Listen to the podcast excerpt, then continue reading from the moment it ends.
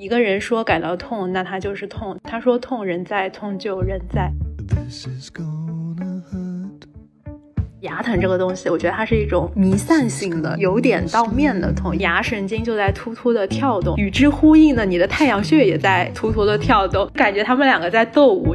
我之前查过各种各样的偏方，像什么盐水啊、牙膏呀、冰块啊，只要我家能够找到的网上有的偏方，我可能都试了一遍。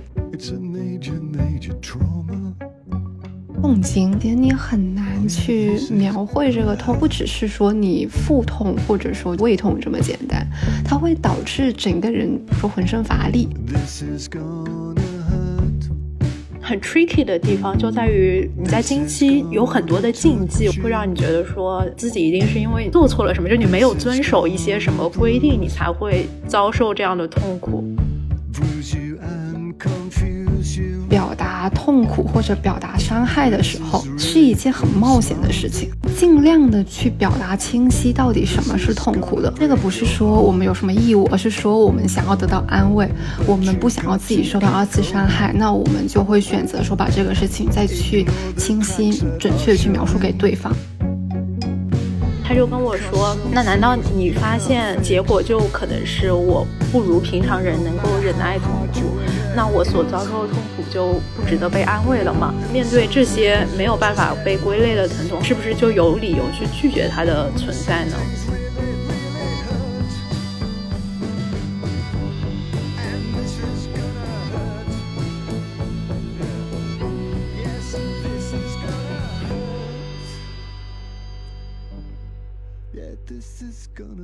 各位听众，大家好，欢迎来到新一期的字里行间 Between Lines。我是看起来身体还挺健康，但其实有很多小毛病的随意。我是因为身体非常健康，这一整期都可能无话可说的颠颠。你看这个人就非常的凡尔赛。我没有，我只是在陈述一个事实。我们这一期想要来聊一聊自己，或者说聊一聊自己的身体。之前可能也有一些比较细心的听众发现，我可能在录制的过程中会发出擤鼻子的声音。后来有一次，点点也说，能在剪播客的时候，实在是觉得很费劲，就要剪掉我那个声音。没有，没有。对，然后就开始说，哎，我们那我们要不要来聊一期，就是说关于这些比较常见，但可能也比较慢性的身体上的疼痛？国际疼痛协会其实对于疼痛是有一个明确的定义的。他说的是，疼痛是一种多维度的感官或情感上的不愉快体验，伴有潜在的或实质上的组织损伤。其实，因为疼痛是一种主观上的感受嘛，在护理学界有一句比较常说的话，叫做“一个人说感到痛，那他就是痛。他说痛，人在，痛就人在。”我先抛砖引玉来说一下我经历过的疼痛，它甚至都不是疾病引发的疼痛。我觉得大家应该很多人都会有这种体验吧？就你被纸割破手，没有 啊？你从来没有被纸割破过手？没有。纸它边缘虽然很平整，但其实你如果放大看的话，它是那种。起伏不平的锯齿嘛，嗯，就像一把锯子一样，所以它的锋利程度完全是能够割破手，但是它那个伤口是很细小，你可能割破的当下是不会发现，你要过一段时间才发现，哎，为什么我手上有一点隐隐的痛？你仔细一看，发现有一道特别小、特别小的伤口。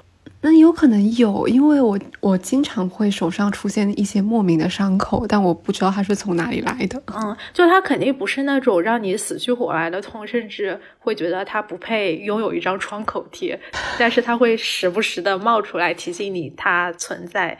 比如说你写字的时候，或者是你洗碗下水的时候，一些生活中不经意的瞬间，你就会觉得，哎，好像稍微有点痛。割在普通的地方还好，如果是割在指关节之间的话，因为你这个关节老是会动嘛，它可能就会需要更长的时间去愈合。俗话不是说十指连心嘛，就是因为手指这边它的痛觉受体数量其实是超过人体的其他部分的，它这个是有道理的。因为我看了一个皮肤学家说，它是因为人类进化所产生的这种结果，因为我们会习惯用手指去探索这个世界嘛。比如你摸到一个特别烫的时候，你就要很快反应收回手，是一种可以说是逐渐形成的一种安全机制吧。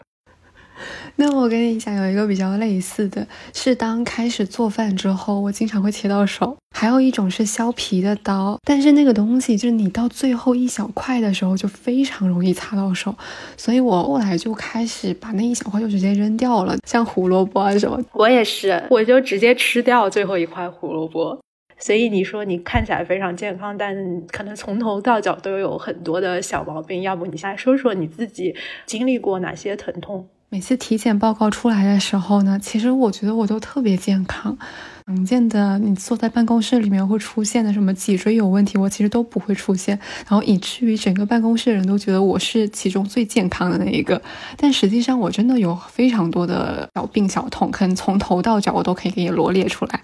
那我们就先从头开始。我昨天晚上洗完澡之后躺在床上想睡觉的时候，然后又突然感觉到头非常的痛。实际上我是有比较长期的偏头痛的。之前有有一次讲过，就我在高三的时候得过一次病毒性脑膜炎，那一次的痛可能是我到现在为止能够回忆起来的经受过的最大的疼痛。它是属于完全的刺痛，然后你完全没有办法思考任何的事情，你就只能够感受到这个疼痛，它还会伴随着呕吐。他是需要去住院和输液嘛？我大概住院可能得了半个月吧，还经历过一个疼痛是腰椎穿刺。他相当于说是拿一个管子要在脊椎，就后背的脊椎上面抽一管血出来，去检查你的白细胞的含量。天呐，听得我倒吸一口凉气。就是如果白细胞超标的话，就还是你需要继续输液，把那个炎症降下去嘛。所以我那会儿其实做了两次的腰椎穿刺，其实第二次白细胞的含量还是没有降下去，但是后。来，那个医生说，我们再输一周的也应该差不多，建议说不要再做一次腰椎穿刺，因为它还挺伤的。后来我不确定是它的后遗症，还是说这个可能就是现代你精神紧张的一个常见病吧，挺常会觉得自己头痛的。我可能心情不痛快，或者发生什么事情，就会感觉到非常剧烈的头痛。我有一次在办公室的时候就觉得头痛，完全就是你没有办法继续干活，然后我就请假回家。但。这个事情很神奇，就是我只要睡一觉，它就好了。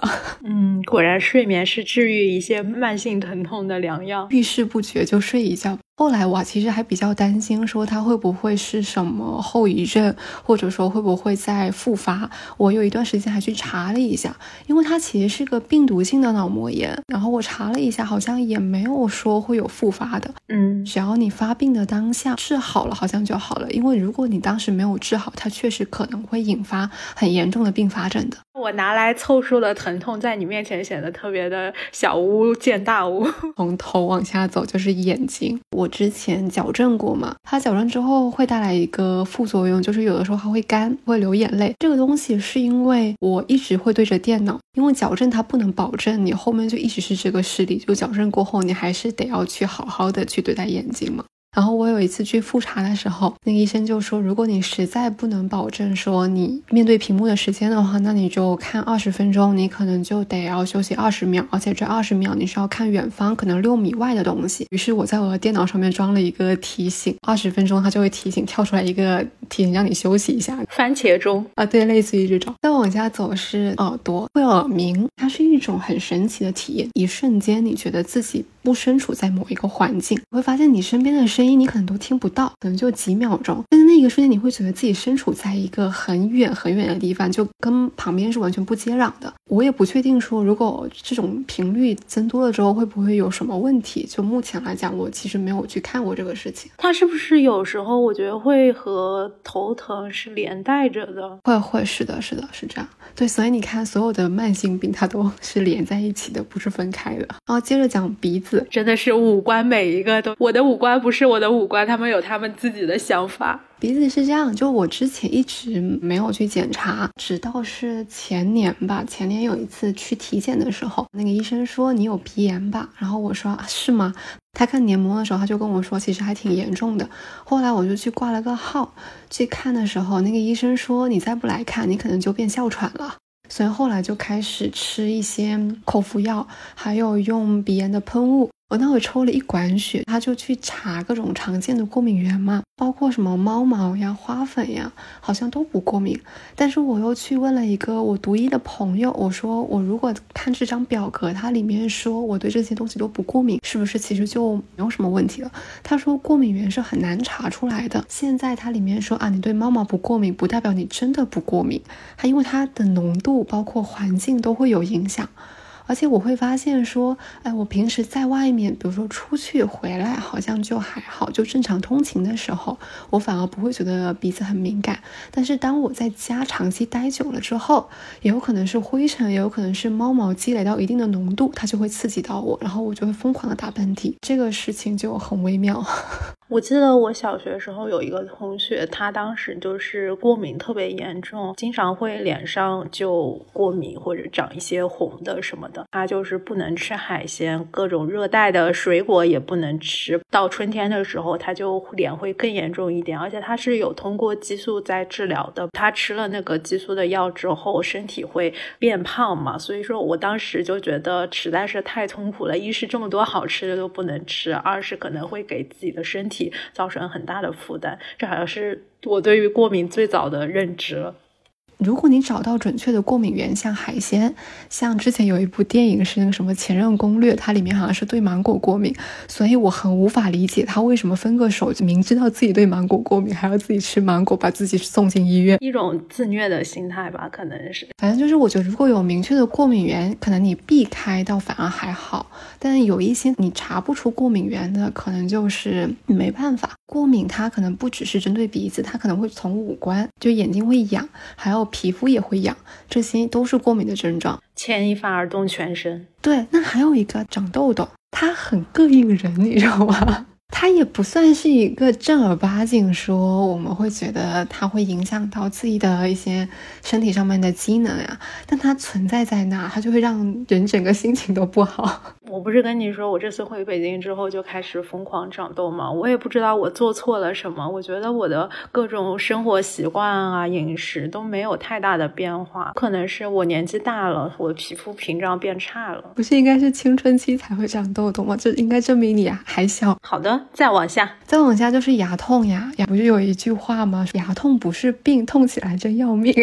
牙痛是我从小到大都有的，是因为我小时候可能在农村就也不怎么注意牙齿卫生，不像现在说你小朋友都会去涂氟呀，就防蛀牙，类似于这一套，在那个时候是完全没有的。我小时候甚至会，比如说吃完糖之后晚上也不刷牙就睡觉。我小时候蛀牙是非常非常严重的，小时候也很怕看牙医。已经蛀到可能萎了，我也不想去把它拔掉，因为我不敢去牙医诊所。所以我现在整副牙可能没有一个牙是好的。后来我有一次疼痛的经验，是我有一次在澳门的时候，呃，上学，我现在还记得很清楚，是因为我那个时候痛到在地上打滚，就那种痛哭的那种痛，你知道吗？所以我那个时候才在澳门去到珠海去中大三院去看牙医，做了第一次根管治疗。所以你看我牙这么严重，我之前都没有去系统的去检查。查过牙去治理过，但是不得不说，公立医院的牙医的态度真的非常的差。嗯，它反而加深了我对牙医的恐惧感。做根管你需要多次去，因为它需要清空之后再给你做根管治疗嘛。反正就是我去了很多次。从澳门过到珠海就过关，然后在珠海里面可能也得坐两个小时的公交车才到那个医院。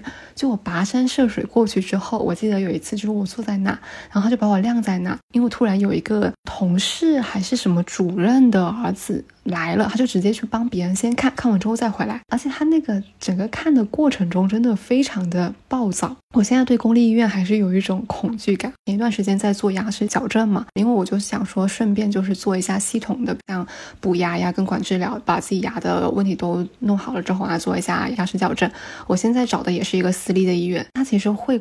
贵，但是服务好。我自己其实挺早，从小学的时候就有在做牙齿矫正嘛，因为我当时有两颗兔牙，它拼命的往上长。可能是因为做的比较早，就是在矫正之前没有说要拔牙什么的。现在如果成年之后做矫正，不是经常都会让你拔掉几颗牙才开始做矫正吗？不知道是不是因为小时候胆子比较大，对这个没有什么太大感觉。我觉得整个过程没有遭受太多的疼痛，唯一的印象比较深刻就是他给你洗牙的时候会拿水洗牙线那个水柱。冲你的牙嘛，就会有一种酸痛的感觉。然后我自己的牙其实是没有烂的，一直到我大学之后长智齿了才开始烂，因为智齿它长得比较里面，像我刷牙会比较敷衍，里面就烂掉了嘛。所以我牙疼最厉害的是大学期间。我牙疼这个东西，我觉得它是一种弥散性的。有点到面的痛，就你一开始可能是在下颌这边痛嘛，后来慢慢它就辐射到你半面脸都有点胀痛，再后面你就整个脸都有点麻掉了。这个时候你就就会觉得那个牙神经就在突突的跳动，然后与之呼应的你的太阳穴也在突突的跳动，感觉他们两个在斗舞，你知道吧？然后我不知道是只有我会这么做，还是很多人牙痛的时候都会这么做。我会忍不住想要去舔牙，然后拼命的咬后槽牙，因为我觉得咬住的时候好像你可以就得到。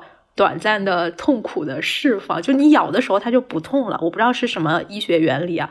咬完放开之后，有一阵子也会不痛，然后慢慢的它又会开始痛。我就在咬后槽牙和放开后槽牙之间反复循环，借此得到一种莫名其妙的快感吧。大学时候疼了一阵之后，我就去北大口腔医院看了嘛。哦，我记得。发炎的时候其实是不能拔牙的嘛，所以我去看的时候那阵子我牙是不疼的。当我躺在那边，医生跟我说你要把你的智齿拔掉的时候，那一瞬间对拔牙的恐惧战胜了过往的牙疼。我就跟他说我再来姨妈，改天再来。你看你这就是上一期的谎言。呃当时心里可能有一种侥幸吧，觉得说不定以后我再也不会牙疼了呢。然后我就溜了，再也没有回去过。我不知道是不是。上帝听到了我的祈愿，反正慢慢的我的牙就真的不疼了，就好像我去了教堂，然后有一个神父拿那个圣水点了我一下，我的牙疼就痊愈了。直到去年辞职回家了嘛，那段时间我就为了不想让自己闲赋在家的那段时间显得。一事无成，我就把拔牙再次提上了日程，我就去看了嘛。后来我去看的时候，那个医生就很惊讶，说你四颗智齿全都烂完了，你应该晚上都疼的睡不着觉吧？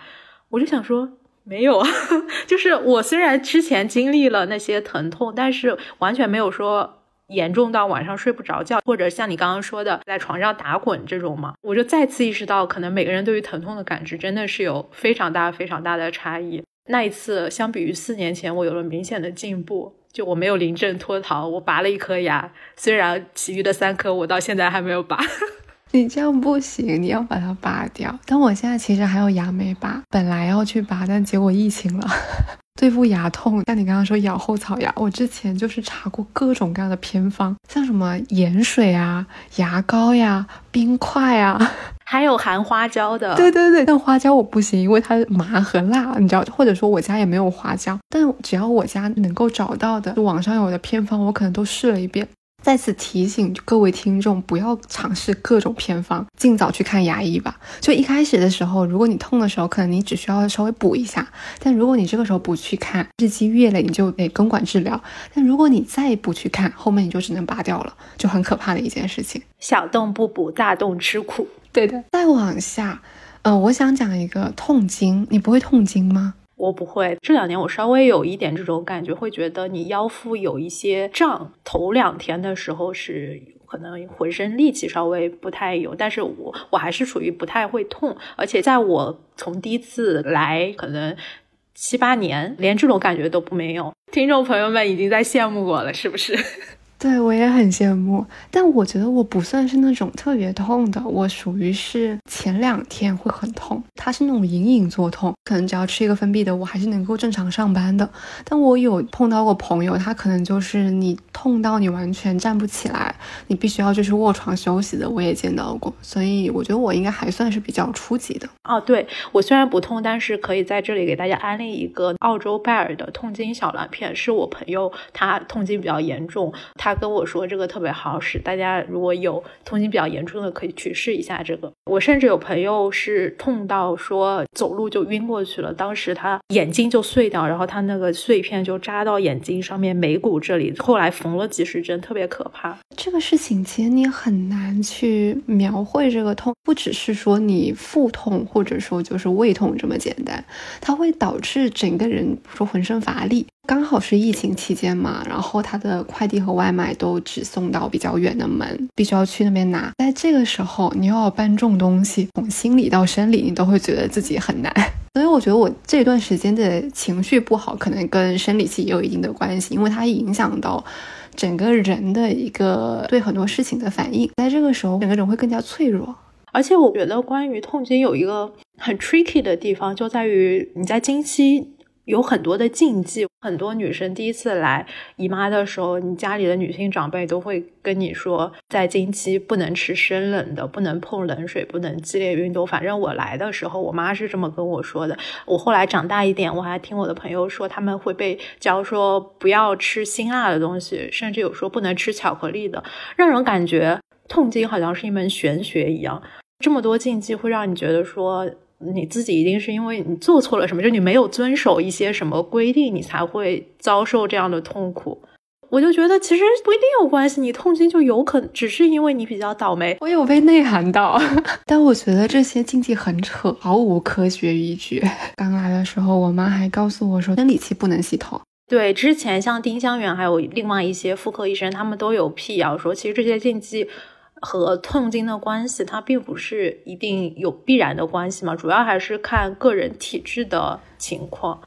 对，它是一个跟身体素质有关系的，真的不要听信那些奇奇怪怪的禁忌，这样反而会让自己的心情更加的郁闷。如果让你经期不要吃甜品，那不就杀了人吗？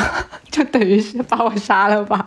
对，当然不是鼓励大家经期去吃冰淇淋什么的这种，我觉得还是看自己的身体状况吧。就如果你没什么事情，那你就想干嘛干嘛，也没有什么禁忌。还有再讲一个是手脚冰凉，算是一种吗？想算就可以算，毕竟疼痛是一种主观的感受。开头已经说了嘛，因为我最近会觉得很冷，但也有可能是因为我家真的很冷。冬天的时候，你就会发现说手脚再怎么样，你的手脚都会是冰凉的情况，感觉好像也是女生会居多一些。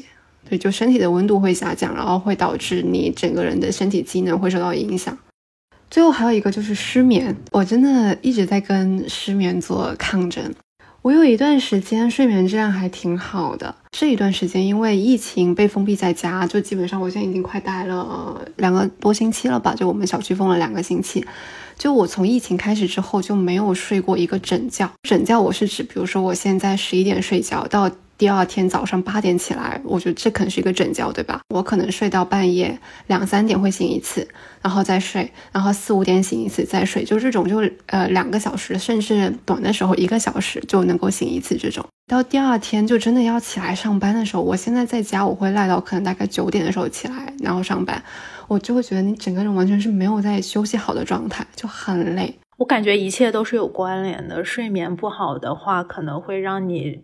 身体更加脆弱一点，对于别的疾病的话，也更容易侵入了。对对，是的。今天早上还在，因为我们今天早上起来抢了个叮咚买菜。对，这是上海人民封控期间的日常，就是每天早上六点要抢叮咚买菜。这是我第一次抢到嘛，然后我今天就跟我另外一个朋友说，我说我六点抢到了叮咚买菜。他那会回我的时候是大概可能十点钟吧，他就回我说，他说今天是休息日耶，他起不来抢。我说我最近都没有睡过整觉，就我今天六点起来，我都没有设闹钟，就是我睁开眼的时候可能就四五点的样子。说你是有什么焦虑的吗？我说近期也没有什么好消息啊。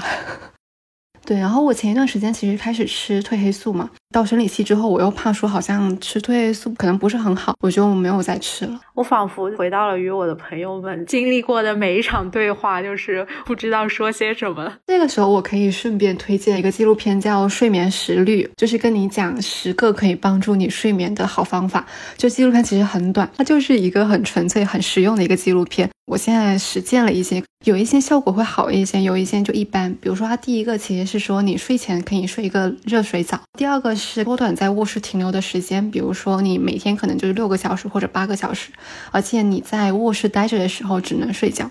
有的时候实在睡不着，我会通过喝少量的酒精。我记得我有一次跟你说，我说我要起来喝个酒再睡觉。但它里面有一个是说，他说酒精可以帮助我们快速的入睡，但它不能够保证睡眠。酒精会使人下半夜会醒很多次，睡前避免咖啡和酒是比较好的一个事情。还有一个我觉得挺有用的，他说的是高碳水的化合物比高蛋白质的食物更容易让人感觉到困意。晚上吃高碳水像面包啊、饺子啊这一类的话，你可能会更容易睡着。有一个方法，我之前其实试验过，但我不确定它嗯成功了没有。就是说，你睡前的时候依次紧绷和依次放松自己的全身肌肉。比如说，你先拽紧拳头，然后再慢慢松开，就是这种重复性的，自己制造一点压力，然后再让压力消失，它可能可以帮助入睡。等于是让身体放松的一个过程。其实，对对对，是的，是的。还有一些自然的睡眠疗法，像什么薰衣草啊，一些味道，它可以帮助睡眠。可以看出，为了睡着，真的是做了很多努力呢。我真的很努力了。哎，我觉得是不是有时候会就是越想睡着，反而会有更大的精神压力，让你睡不着？它是一个很矛盾的东西。比如说，我现在躺在床上，我闭上眼睛，可能十分钟我睡不着，这个时候我就会开始想东想西。但你又会有另外一个声音说啊，你必须要清空这些想法。我可能就会开始想象一个空白的墙或者空白的一个房子。但是你想着想着，你就会突然跑偏，又想到说你今天早上看到的不开心的新闻呀，不开心的消息啊，又在。想说这个世界，或者说现在上海为什么会发生这么多魔幻的事情，你又会开始睡不着，就是他会有很多的思维在打架。嗯，对，其实很多人练习冥想和正念，就是来锻炼这种让自己的思绪能够专注在某一个空白点的方式嘛，就不会总是被这些流窜进来的别的想法给打扰。对，其实我之前还挺想要去练一下冥想的，应该是一个还挺好的治疗失眠的方式吧。啊，真是听得有点抑郁。但你不觉得看？对，我们要讲另外一本书，我觉得看这本书就是像我现在在讲述的这一段话一样抑郁，看着很痛。对，呃，我先说一下，最近我跟随意都在看爱尔兰作家斯内德·格利森的一本叫做《我身体里的人造星星》嘛。当时其实随意推荐给我的，所以你要不要介绍一下它大概是讲了什么内容？这本书其实是一个非虚构的关于身体疼痛的一个叙述。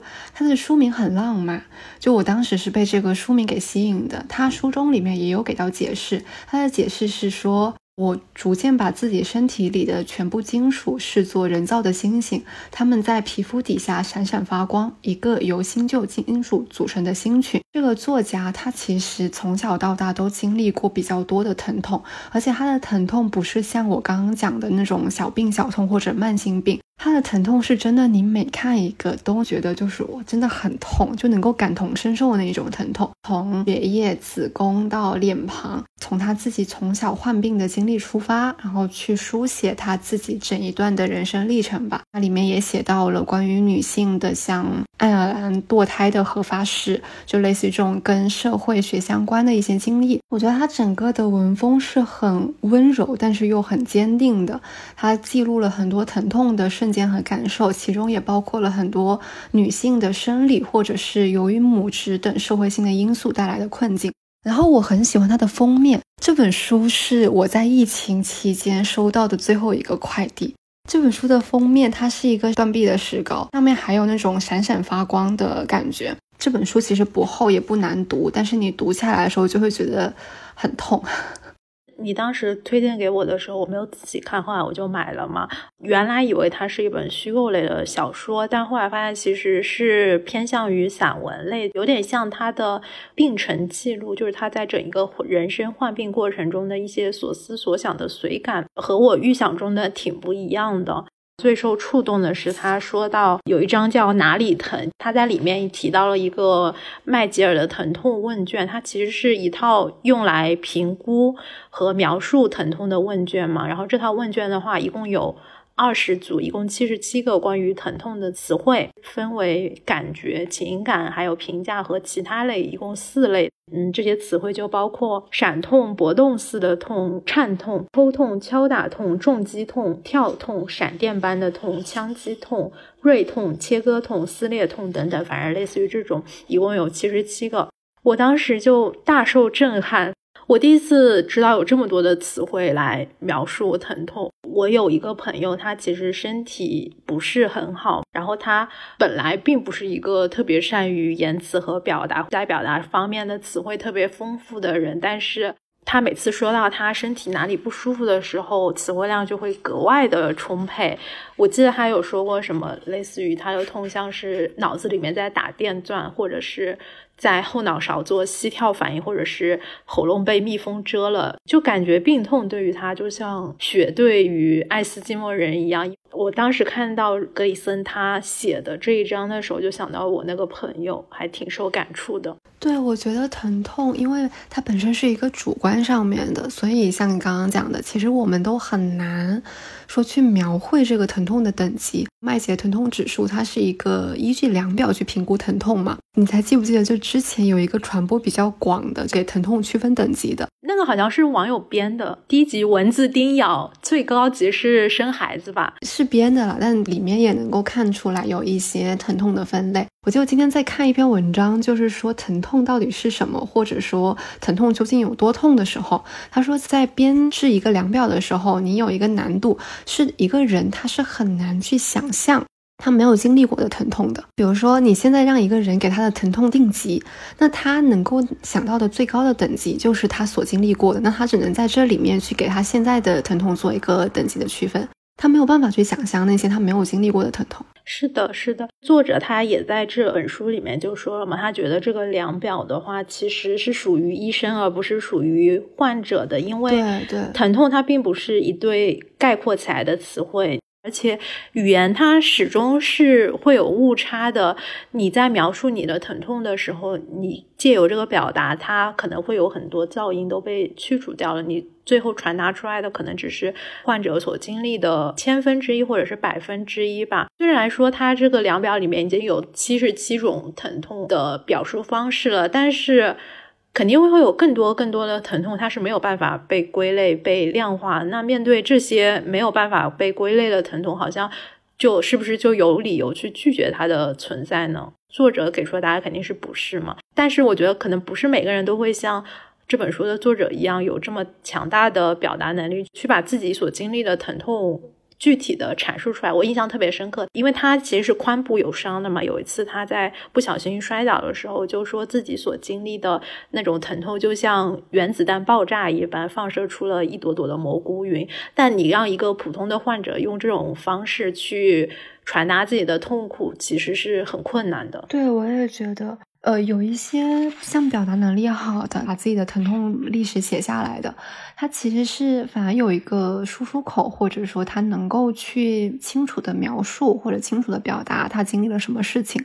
但是很多人其实是没有办法的，所以那些疼痛你也不能说它不存在。我自认为我就是一个表达不怎么好的人，但是我看到这个的时候，我就会觉得啊，他说的就是我，就类似于这种。所以我觉得他写出来，他还是能够给到一些人一些慰藉的。我当时也在他。描述的一章里面，感受到了我曾经有过的一个疼痛，是一个非常细微的，就是他说疤痕的那一块啊，对，因为他说的痛苦和大部分也不要说我了，可能大部分人都没有经经历过，因为他是经历了很多很多很严重的病痛的，但是在疤痕这一块，可能是很多人都有所体会的。他就说，有时他们有牙齿用金属缝起来的嘴，好像在抗议皮肤被夹住，为了能痊愈。或者他们是浅浅伤口上的纸，医用缝合线，一根眉毛的粗细，血小板翻山越岭进入身体的战壕，一支由凝血队长组成的军队，快速工作，直到柔软的组织形成一条接缝，一座身体上的边界墙。很痒，是啊，痒的你都不敢相信。反正我当时看到的时候就说他也太会写了吧，就他把一个东西能够拆分到，你就觉得说他就是在为这个东西写。但我当时看到的疤痕是另外一句，说的是手术会留下伤疤，身体的疤痕标记着人遭遇痛苦的真实经历。嗯，每留一个疤，它就是你当时某一段时间的记忆，它是一个印记，就它可能会跟着你一辈子，可能你也不想要它跟着你，但是它就是留在那了。我身体有一个疤痕是之前长水痘的，就我的手上面有一个印记，是我当时可能就是小时候太皮了，就或者太痒了，我没忍住，然后去挠它。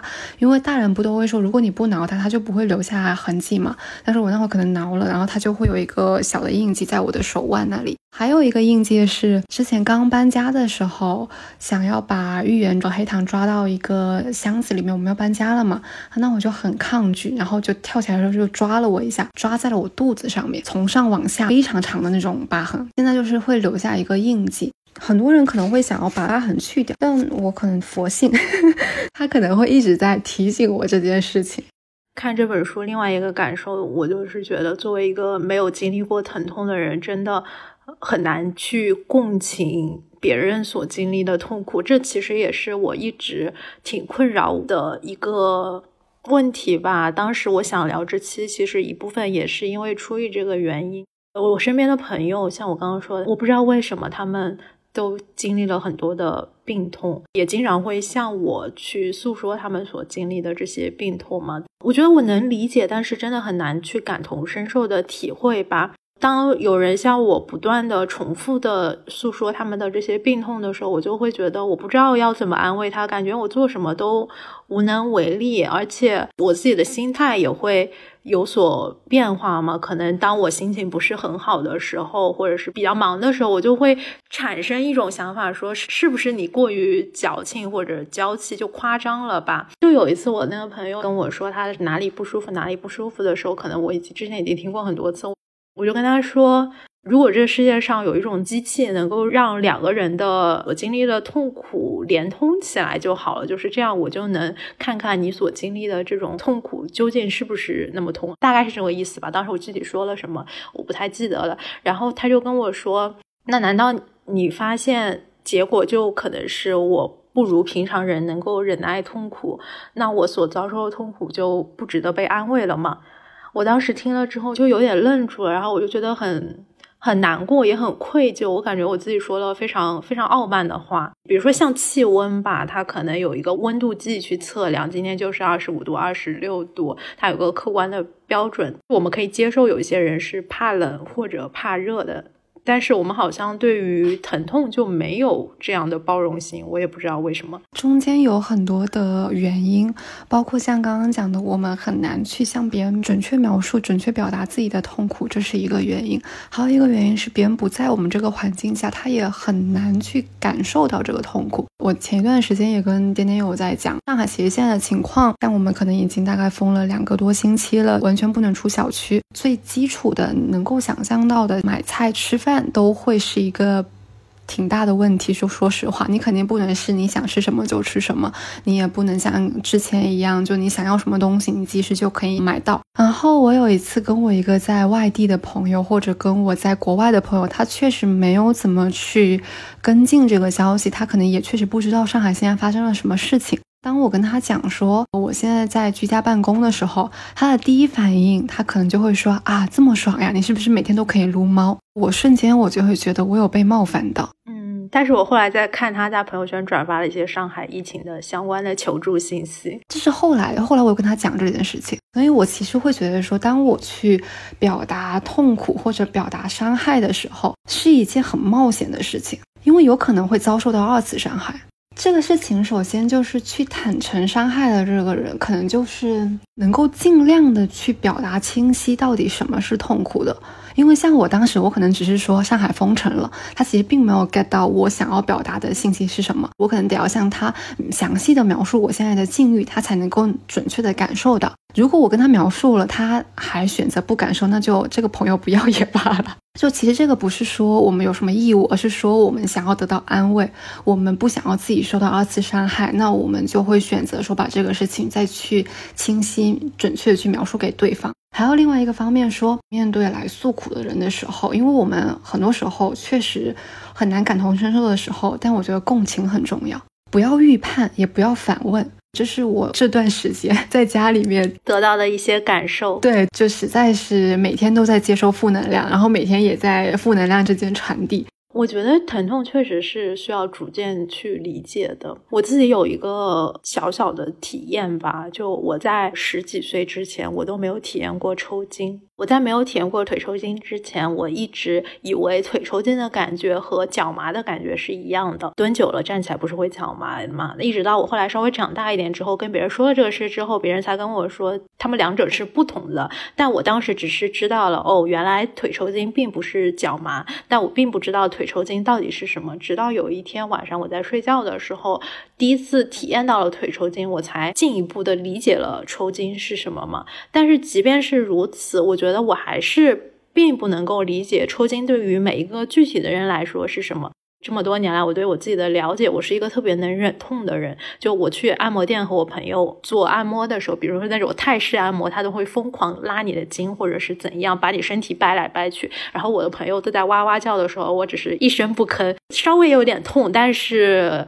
我就不会叫出声那种状态，然后我就想起有一次看见我爸他在睡觉的时候突然腿抽筋了，他就一下子从床上蹦跶起来，单脚在那边跳，而我自己腿抽筋，可能在床上。缩一会儿，然后按住我抽筋的那个部位过，就忍着过一段时间就好了嘛。我觉得虽然我已经体会到腿抽筋，但是也并不能说我完全理解对于每一个人来说这件事情意味着什么。虽然腿抽筋只是一个非常小、非常小的疼痛吧，但它可能可以应用到我们如何去理解别人的疼痛这上面吧。我昨天因为腿抽筋醒过来可能三次吧。是不是你身体缺少一些营养素？你跟傅先生说的一模一样。他要说什么缺钙，还有缺少一些什么微量的元素，还有就是因为寒冷，最近一直觉得很冷，整个蜷缩起来，就是那种把自己套在一个被子里面，然后自己抱住自己那种姿势嘛。这样的一个姿势，可能维持久了之后，你就开始腿抽筋。字里行间是一档泛文化谈话类播客，我是主播颠颠，我是主播随意，我们热爱文学和阅读，希望从诗词歌赋聊到人生理想。我们感受日常和对话，渴望探索自我，也拥抱这个世界。大家可以在小宇宙、喜马拉雅、网易云音乐、苹果 Podcast 和汽水收听以及订阅我们的节目，也可以在评论留言区与我们互动。跳过了一个，当我们遭遇疼痛的时候，都会用什么方式来缓解这个疼痛？嗯，及时就医。对，我想说的就是这个。第一个就是什么痛就吃药，牙痛啊、痛经啊，反正我家里都会有分泌的，这是一个最常见，就是你能够缓释、缓解你当下的疼痛，然后有什么问题就看医生。第二个，其实我们刚刚也讲到了，你可能有一些疼痛是由于心理上的，或者是你就是心情郁闷啊、焦虑啊，可以去尝试分享，但分享还是我们刚刚讲的那几个，注意一下你的分享的方式吧和分享的对象。哦，还有一个，我今天看到的有一个疼痛的理论叫疼痛闸门控制理论。它有一个应用，比如说我们现在手指被钉子扎了一下，是不是很痛？但如果这个时候我们用手去摩擦这个伤口旁边的地方，然后我们的疼痛就会减轻。听起来很有科学道理，很实用呢。因为疼痛是一个传导性的，需要到神经元，然后去给它一定的疼痛的信号，它才会有一定的反馈。但当在这个传导的过程中，你用其他的方式去阻断这一个传导，疼痛就会减轻，也有点像转移注意力。我只能从一些非实际经验上面来聊这个遭遇疼痛会怎么样吧。前阵子刚好看了一个剧，叫《成瘾剂量》，去年年末时候出的一个剧吧，Dopsy。应该有挺多听众朋友他也看过了。大概剧情就是说，萨克勒家族他们掌握的一家制药公司叫普渡制药，他们研发了一类阿片类的止痛药叫奥斯康丁。然后他们就为了能够卖出更多的药品和医药代表，包括美国 FDA 还有医生和合谋，进行了一场为期十几年的药品营销。一方面，他们是说服医生能开出更高的剂量，比如从最初的十毫克到最后上升到一百六十毫克。同时，他们通过一些数据上面的作假，让 FDA 批准了这个奥斯康丁它一个叫做不易成瘾的标签，其实是直接导致了药物的滥用。等于说，后来很多人都把它当做毒品在吸食。我想说，其实它剧里面。有讨论关于面对疼痛的时候，我们应该保持怎么样的一种态度？像普渡制药，它在卖这个药品的过程当中，很重要的一点就是它宣传了一个理念，叫做把疼痛当做第五大生命体征，其他四个分别是血压、体温、呼吸还有脉搏。像那个 Richard Sackler 就是。这一场阴谋背后的大 boss 吧，他在剧中有一段独白，他说：“是时候重新定义疼痛的。”本质了。当我们活在痛苦中时，我们不是真实的自己，我们不是最好的自己，我们根本就没在活着，因为疼痛剥夺了我们思考、感觉的能力，甚至是爱的能力。他就是通过这一种传教式的言语去让更多人去买他的药嘛。然后在最后剧中的时候，另外一名医生他是表达了对于疼痛的另外一种。态度就说痛苦就是痛苦，没有好坏，只是人的一部分。有时痛苦也能能给我们带来收获，只要我们足够勇敢，愿意挖掘的更深，体会它，学习它，并努力克服它。那样的话，我们可能会找到更好的自己。就是我并不想说他们哪一个是对的或者错的。当然，如果你要去通过嗑药去麻痹这种痛苦，显然是不对的。我们好像都会觉得说。疼痛是需要被战胜的，然后你在疼痛面前不屈服的才被称作英雄。但如果你在疼痛面前败下阵来，你就是非常怯懦和无能的。我觉得他有一点问题。如何去面对疼痛，可能是一个长期需要去学习和探讨的过程吧。我觉得这个跟那本书也挺搭的。看完这本书之后，写了个书评。我当时的 title 就叫“感受疼痛也是一种力量”。像他这里面写的是说，身体是唯一无法用答案去消灭的问题，和伤口它会释放出自己的光。不是所有说你要战胜这个疼痛，你才是英雄，或者这是唯一的解决方法。就你感受到疼痛，你跟疼痛去共存，或者去好好的关注自己身体给我们的声音，给我们的信号，这就已经很了不起了。是的，我也觉得。我觉得长期的这种慢性的病痛，真的会对一个人的方方面面都造成很大的影响和改变。就我们不是老是说精气神吗？我觉得这些患有长期的病痛的人，他们就是很难去匀出多余的精气神，比如说去提升自我或者去解决生活中的一些问题，因为他们光光是要应付自己的身体，都已经手忙脚乱了。对，反正我是觉得身体上面的很多的疼痛，它是身体想要告诉我们的很多信号。像之前不是说情绪也是吗？你现在觉得不开心，或者你情绪不对劲，那其实是一个信号。所以我觉得就也不要去太恐惧疾病，也不要太恐惧一些不好的情绪，能够感觉到它，然后把握到它，就尽我们最大的能力去解决它。如果不行，我们就跟它共存呗，反正打不倒我们，对吧？那最后关于疼痛，你还有没有想要推荐的内容呢？嗯，那我再推荐一部。剧吧，也是我前阵子看的。哎，我觉得是不是因为疫情的缘故，好像最近一段时间集中出了很多关于病痛啊、医院啊、制药的剧集，还有书籍。对，反正我好像最近看了很多。我想推荐这部叫做《疼痛难免》，This is going to hurt。哦，我也有听过，一团乱麻的一部剧吧。然后它其实是有原型和原著的，原著叫做《绝对笑喷之企业医生日志》，我就无力吐槽了这个译名。当然，它也是有一定理由的。他就说，绝对笑喷是因为男主 Ben Whishaw 本喵主演的一个公立医院的妇产科医生叫做 Adam。Adam 他其实是一个嘴巴很。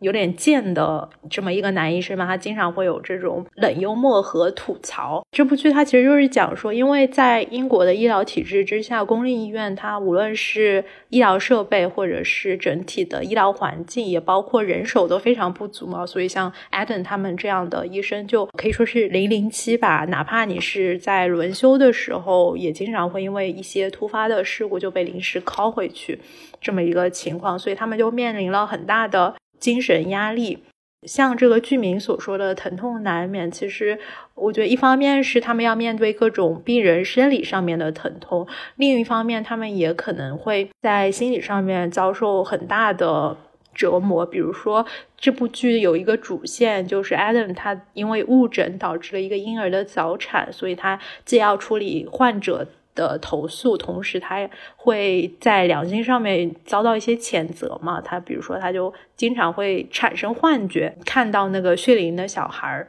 尽管他最后其实是被抢救回来的嘛。除此之外，其实也是因为医院里面这些非常复杂和混乱的事情，让他自己的个人生活也受到了很大的影响。因为他是一个同志，他母亲一直很难接受这个事情，然后他的伴侣虽然很理解他的工作，但是因为两个人很少有相处在一起的机会，然后约会也经常会被意外所打断，所以还是会有一些矛盾的产生吧。这部剧里面让我最悲伤的一个角色是一个呃实习生叫舒体，他是艾登手下的一个小医生。他在剧里面就一方面会既上手术台做手术，另外一方面他还在备考呃医学考试嘛。然而就在他医学考试通过的第二天，就知道成绩，他发现自己通过了，那一天他就自杀了。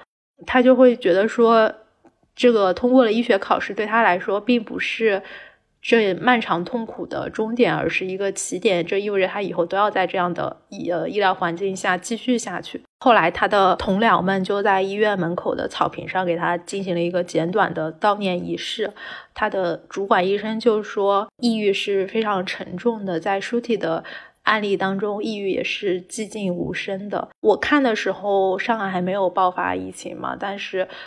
我感觉他们这一个环境其实和现在我们所经历的现实是挺有对照的，所以可能会更有体会吧。比如说一些基层的医疗工作者，他们除了每天要连轴转的工作以外，他们也是最直接和患者接触的人，但是他们同时可能会感到自己没有办法去反抗这一整套的制度，而感到一种深深的无力感。对我，其实，在很多地方都看到这部剧的推荐了。但是我有点不敢看，对，不敢看，因为前一段时间 TVB 也有一个类似的剧，叫《星空下的人一》，然后它评分也挺高的，好像豆瓣是九点一。我当时就是看到很多推荐，然后也看了一个推荐的视频吧，因为是 TVB 的剧嘛，所以看就是那个场景非常的真实，也非常的血淋淋，你能够感受到可能真实的环境就是那个样子的，自己会觉得说算了，就是。看了就觉得很难过，你知道吗？嗯，现实生活已经很难了，就不要再看一些令人悲伤的内容了。就我们这一期聊了很多疼痛嘛，无论是生理上的还是心理上的。其实我自己觉得我没有立场说去鼓励正在经历这些痛苦的人说啊，你要坚强，你要勇敢，因为就会觉得这些话说出来轻飘飘的。可能就还是希望大家如果有需要的话，可以找到医生或者是自己信任的人去寻求帮助吧。如果说我们这期节目有给到大家稍微一点点的安慰的话，那感觉也就挺好的。最后祝大家身体健康。我记得前一阵子有一个群里面在说什么祝大家愚人节快乐，我说祝大家身体健康，最朴实无华也最重要，就祝大家平安身体健康。我们下期节目再见，再见，拜拜。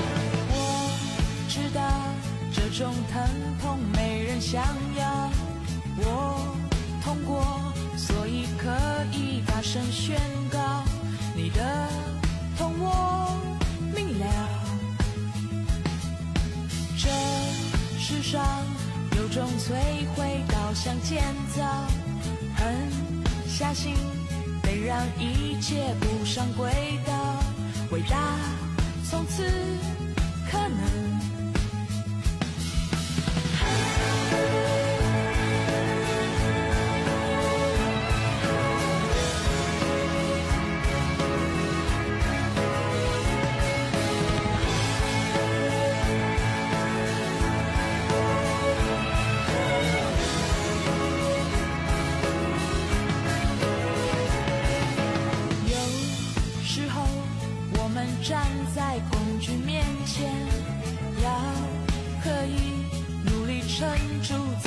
自己向前，然后才会发现，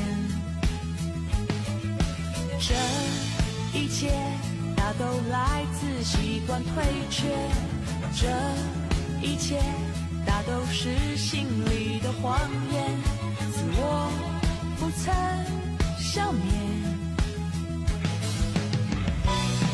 我们都只剩改变你，无法视而不见。